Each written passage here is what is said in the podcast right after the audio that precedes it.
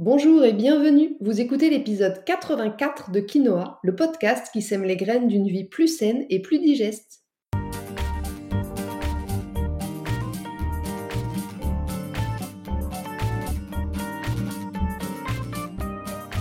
Je suis Julie Coignet, naturopathe spécialisée dans les troubles digestifs et les maladies inflammatoires chroniques de l'intestin. J'accompagne aussi les femmes enceintes, les enfants et les sportifs via des consultations sur Montpellier ou à distance et des programmes en ligne.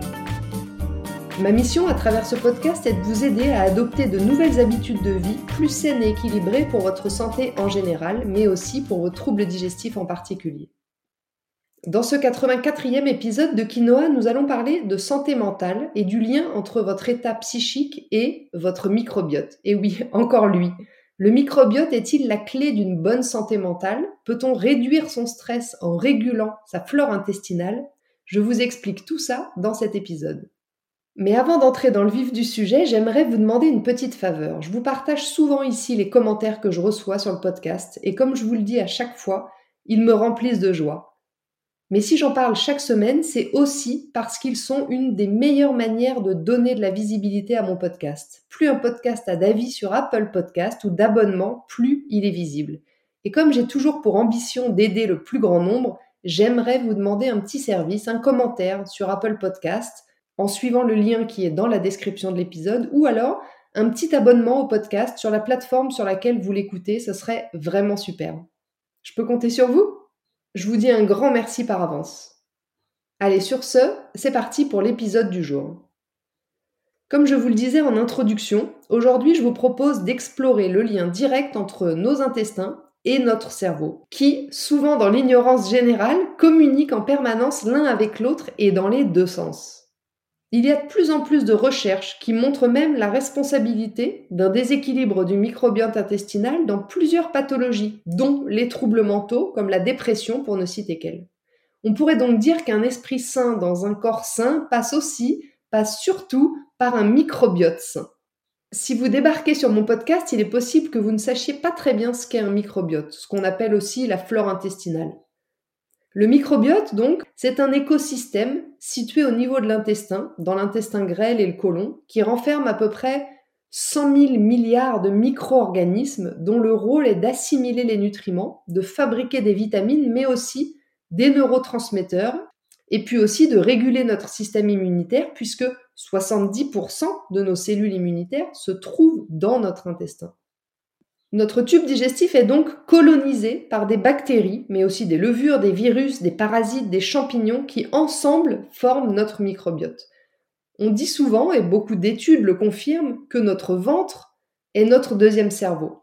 En fait, c'est plutôt notre microbiote, puisqu'il influence le fonctionnement du cerveau par le biais de ce qu'on appelle l'axe intestin-cerveau. Lorsque le microbiote est équilibré, c'est-à-dire lorsque aucune famille de micro-organismes va prendre le dessus par une présence trop importante, tout va bien. Mais là où ça se complique, c'est dans le cas inverse. Lorsque notre microbiote est déséquilibré, on parle alors de dysbiose.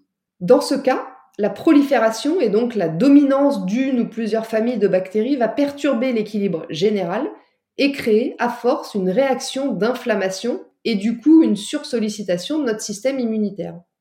Ok, mais quel lien avec notre cerveau et notre santé mentale? Eh bien le lien, c'est l'axe cerveau-intestin dont je parlais plus haut. Le lien, c'est la communication permanente et dans les deux sens entre notre intestin et notre cerveau. Notre intestin communique directement avec le cerveau via le nerf vague, le plus long nerf du corps humain. Si vous voulez en savoir plus sur lui, j'ai fait un épisode spécifique sur le nerf vague il y a quelque temps. Notre cerveau traite donc en permanence des informations qui lui viennent de l'intestin. Donc vous comprendrez facilement que s'il y a un déséquilibre d'un côté, ça va forcément créer des perturbations de l'autre côté et vice-versa. C'est d'ailleurs pour ça qu'un gros stress ou un gros choc émotionnel va provoquer des maux de ventre ou un transit très accéléré. Quant à l'inverse, un microbiote déséquilibré, lui, va venir impacter votre morale. On sait aujourd'hui l'intestin et le cerveau sont tellement liés qu'une dégradation du microbiote va entraîner des modifications du comportement.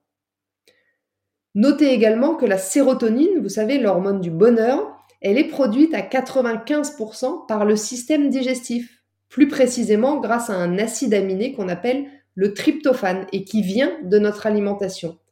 Donc si le microbiote est perturbé, le tryptophane va être mal assimilé, mal absorbé, et donc la sérotonine moins fabriquée, ce qui va impacter immédiatement notre état psychique, puisque la sérotonine joue un rôle important dans la régulation de notre humeur, mais aussi de notre sommeil. Et elle a été identifiée comme manquante, déficiente chez les personnes qui présentent des troubles dépressifs. Bon, j'espère que je ne vous ai pas perdu. Avant de continuer, si vous vous posez la question, sachez qu'il y a plusieurs facteurs qui peuvent venir déséquilibrer votre microbiote. Les principaux étant une alimentation inadaptée, comme souvent, un stress chronique, comme souvent, ou encore la prise répétée d'antibiotiques pour ne citer que. Donc, pour optimiser votre microbiote intestinal, votre flore intestinale, il faudra essayer de respecter certains points. Le premier, votre alimentation. Comme les bactéries intestinales se nourrissent de ce que vous mangez et répondent très rapidement aux changements apportés dans l'alimentation, je vous conseille vivement de veiller à consommer un maximum d'aliments bruts, de qualité, non transformés et plutôt riches en fibres, comme les légumes, à la hauteur bien sûr de vos capacités digestives, comme toujours. C'est grâce à votre alimentation et non à des petites gélules miracles que vous nourrirez le mieux votre microbiote. Ensuite, vous aurez aussi tout intérêt à limiter le plus possible la prise régulière d'antibiotiques. C'est pas normal de prendre des antibiotiques tous les quatre matins pour des problèmes de peau, des problèmes ORL ou d'infections urinaires chroniques par exemple. Je vous conseille plutôt de venir me voir pour comprendre la cause de vos symptômes et travailler sur ça. Ça évitera de maltraiter votre microbiote et donc, vous l'avez compris maintenant, de mettre en péril votre santé mentale. Enfin, il sera bien évidemment tout à fait souhaitable aussi de mettre en place un maximum d'actions et de petites routines pour diminuer votre stress et son impact dans votre quotidien. Le philosophe Lao Tse disait quelque chose que je trouve très juste, celui qui n'a pas le ventre en ordre pense de travers. C'est exactement ça. Une angoisse, un stress intense, et c'est votre ventre qui réagit direct.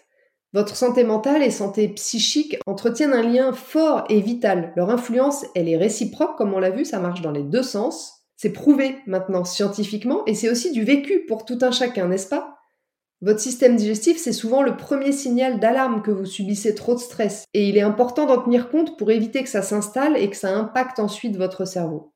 De plus en plus d'études scientifiques affirment donc cette implication du déséquilibre du microbiote dans les pathologies comme l'autisme, la maladie de Parkinson, les troubles de l'humeur, l'anxiété ou la dépression. C'est la tête qui prend, mais tout part du ventre. En fait, comme je le disais il y a un instant, je dirais plutôt que tout part du stress. Nos modes de vie actuels ont considérablement augmenté nos niveaux de stress. Je pense que j'ai pas besoin de développer plus ce point, vous le savez, vous le vivez, vous le ressentez, vous le subissez très certainement. Nous mangeons également de plus en plus mal et nous sommes de plus en plus sédentaires. Le combo vraiment parfait pour déséquilibrer votre microbiote et participer du coup à l'explosion de pathologies psychiques avec la dépression en première ligne. Voilà, sur ce, l'épisode 84 de Quinoa touche à sa fin. Je vous remercie de m'avoir écouté jusqu'ici, j'espère qu'il vous a plu. J'espère qu'il vous aura donné une fois de plus envie de prendre soin de vous, de votre microbiote et de votre digestion. Notez que mon programme 30 jours pour faire la paix avec votre ventre peut vous accompagner sur ce chemin. Je vous mets le lien dans la description de l'épisode, mais vous pouvez aussi trouver toutes les informations utiles sur mon site internet. Pensez à transférer l'épisode à vos amis ou à le partager sur vos réseaux sociaux si vous en avez envie. Je vous invite également à vous abonner à ma newsletter pour ne rater aucun épisode du podcast, mais aussi pour suivre mon actualité et profiter de conseils chaque semaine directement dans votre boîte mail. La semaine prochaine, je vous réserve un épisode assez unique puisque je vais revenir pour la première fois sur mon histoire personnelle avec la RCH, cette maladie inflammatoire chronique de l'intestin que l'on m'a diagnostiquée il y a maintenant plus de 7 ans. En attendant, si vous voulez me faire un petit coucou ou échanger, j'en serais ravie et je vous attends sur Instagram juliecoignet-du8 naturopathe. Et n'oubliez pas, comme le disait très bien l'abbé Pierre, il ne faut pas attendre d'être parfait pour commencer quelque chose de bien. À bientôt!